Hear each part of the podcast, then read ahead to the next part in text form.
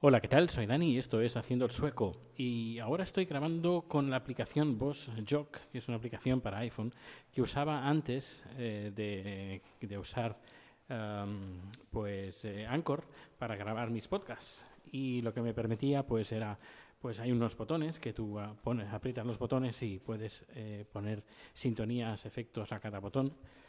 no lo tengo ahora activado, ya lo haré con, más tiempo, porque esto no, se hace en un minuto. Pero quería probar esta nueva opción de Anchor, que ya te digo, eh, comentaron en el podcast, ya te digo, pues comentaron de que esta nueva opción en Anchor para poder exportar e importar ah, audios desde otras aplicaciones a la aplicación de Anchor. Eso permitirá, a mí me permitirá grabar con una calidad mejor, porque puedo usar el micrófono decente. Y no solo eso, sino también eh, puedo puedo eh, añadir efectos, musiquita, entraditas y esas cosas que, a veces pues que quedan bastante bien. Pues nada, voy a probar ese primer corte a ver qué tal. Hasta luego.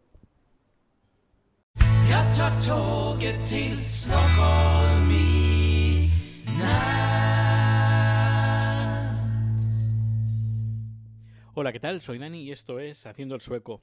Has escuchado, después de mucho tiempo, la sintonía que usaba para el podcast de Haciendo el Sueco y la usaba justo antes de usar eh, esta aplicación que uso para grabar, que es Anchor. Bien, eh, bueno, estoy en el estudio, estoy preparando un pequeño kit de, para convertir, para enviar una señal HDMI a una larga distancia porque es que el HDMI eh, tiene un... No, es que me guste demasiado, la verdad, porque sobre todo por, por, los cables de larga distancia. A partir de 15, 20, 25 metros, dependiendo de la calidad del cable, pues la señal llega muy deteriorada, por no decir que algunas veces no llega ni señal. Es por eso que la, una de las soluciones es poner un, extensor que va con eh, cable de categoría 5 o 6, un cable de red, o si no, también se puede hacer convertir la señal a SDI, eh, un cable SDI, utilizar un cable de SDI que sí que permite largas distancias hasta, si no me equivoco, ahora estoy hablando de memoria, está en mi libro, ¿eh? en mi libro de vídeo para todos. la distancia creo que puede alcanzar los 100 metros y nada, solo el cliente pide 30 metros, 30 35 metros, así que es la solución que hemos pensado, usar un cable SDI. Porque luego más adelante cambiarán la cámara que tienen HDMI por otra SDI y ya tienen la instalación hecha, así que será, yo creo que es la solución mejor para hacer este tipo de, extensión.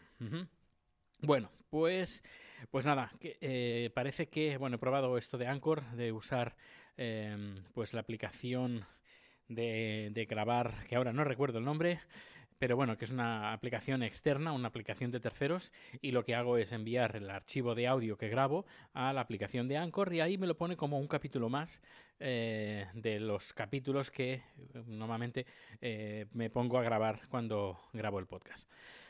Bueno, he estado mirando también las estadísticas de mi libro Memorias de, sobre Eurovisión y agradecer a toda la gente que haya comprado el libro. Muchísimas, muchísimas gracias.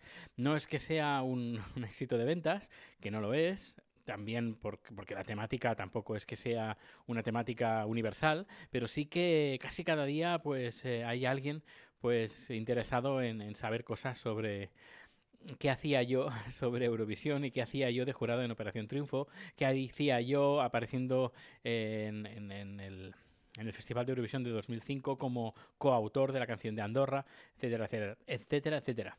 Pues nada, todo eso está explicado ahí, así que si ya lo has comprado, pues muchísimas gracias. Y si ya lo has comprado, y te animo, te invito a que entres en, en, Amazon, si lo has comprado a través de Amazon, y pongas ahí una reseña. Me harías muy, muy, muy feliz y eso también animaría a más gente pues a, tener el libro. Que por cierto, que si tienes un Kindle y tienes la, creo que hay una, una opción que puedes descargarte un montón de libros gratis pagando una cuota mensual.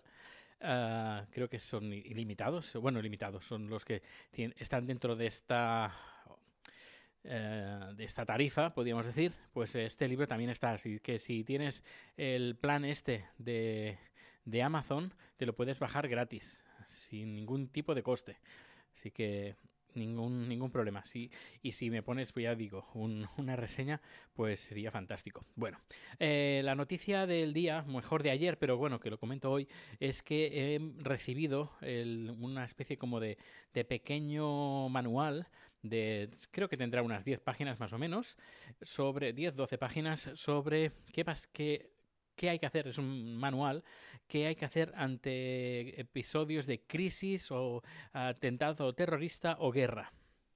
Es una publicación que se ha enviado a todos los hogares aquí en Suecia y que, bueno, uh, comenta un poco, pues, si hay un, un momento de crisis, pues, qué, qué, es lo que hay que hacer, donde si hay, por ejemplo, un ataque aéreo, eh, cómo diferenciarlo por las, las, alarmas sonoras que hay y te pone pues algunos ejemplos. Te pone si suena de este modo, pues eh, esto significa tal cosa, si suena de otro modo, significa otra cosa. Eh, luego también te aconseja, te hace, hay una lista de productos que deberías de tener en casa siempre en caso de que hubiera alguna crisis o alguna guerra, algún, desastre ecológico o lo que sea. Eh, y nada, te pone ahí la lista de lo que deberías de tener siempre en casa. esto ha recibido varias críticas por parte de algunos políticos y también por parte de prensa porque eh, por los especialistas están viendo cómo el gobierno está dejando pasar un poquito los planes de defensa a medio y largo plazo. Y después de los ataques que han habido de o de las incursiones de Rusia en las elecciones de, de, Estados Unidos. Luego, aparte, pues las, los diversos problemas que hemos tenido aquí en Suecia, como por ejemplo algunos cazas eh, rusos eh, pues violando el espacio aéreo sueco. Por ejemplo, es, eh, ¿qué más? Por ejemplo, se divisó un submarino ruso en, el, en pleno archipiélago de Estocolmo esto, pues bueno, esto ha hecho, ha motivado, por una parte, el gobierno a reeditar este, esta publicación, que la primera publicación que se editó fue en el año 1961, justo el mismo año que se construyó el muro de Berlín. Y ese año, pues el gobierno sueco de, entonces, pues editó este, este manual. Así que ahora lo que ha hecho ha sido em, a menos por lo que ellos han dicho, eh, ese manual requería una actualización eh, porque las... las uh, no me sale la palabra.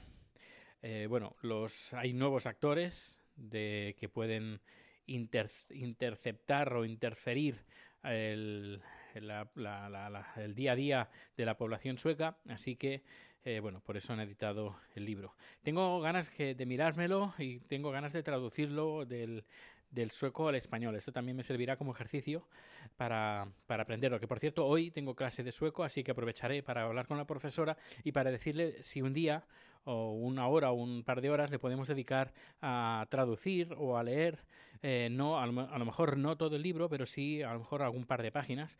Eh, yo creo que sería un ejercicio interesante en vez de estar, por ejemplo, leyendo textos que mmm, ni te van ni te vienen el contenido del texto eh, creo que sería interesante pues coger ese texto que es súper actual y hacer pues un, ejercicio o varios ejercicios. Yo creo que sería interesante.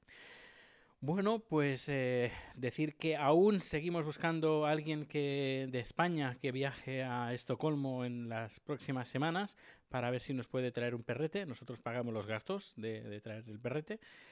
Y nada, si conoces a alguien que vaya a visitar Estocolmo en estas próximas semanas o eh, este verano, pues nada, dile que hay un podcaster español que está que quiere adoptar un perro que fue abandonado en Sevilla y que, sería fantástico si nos pudieran hacer de, de, padrinos, porque esto esto se hace, lo único pues que hay que encontrar a la persona adecuada en el momento adecuado y en el tiempo adecuado. Así que esto es, es, es, lo difícil.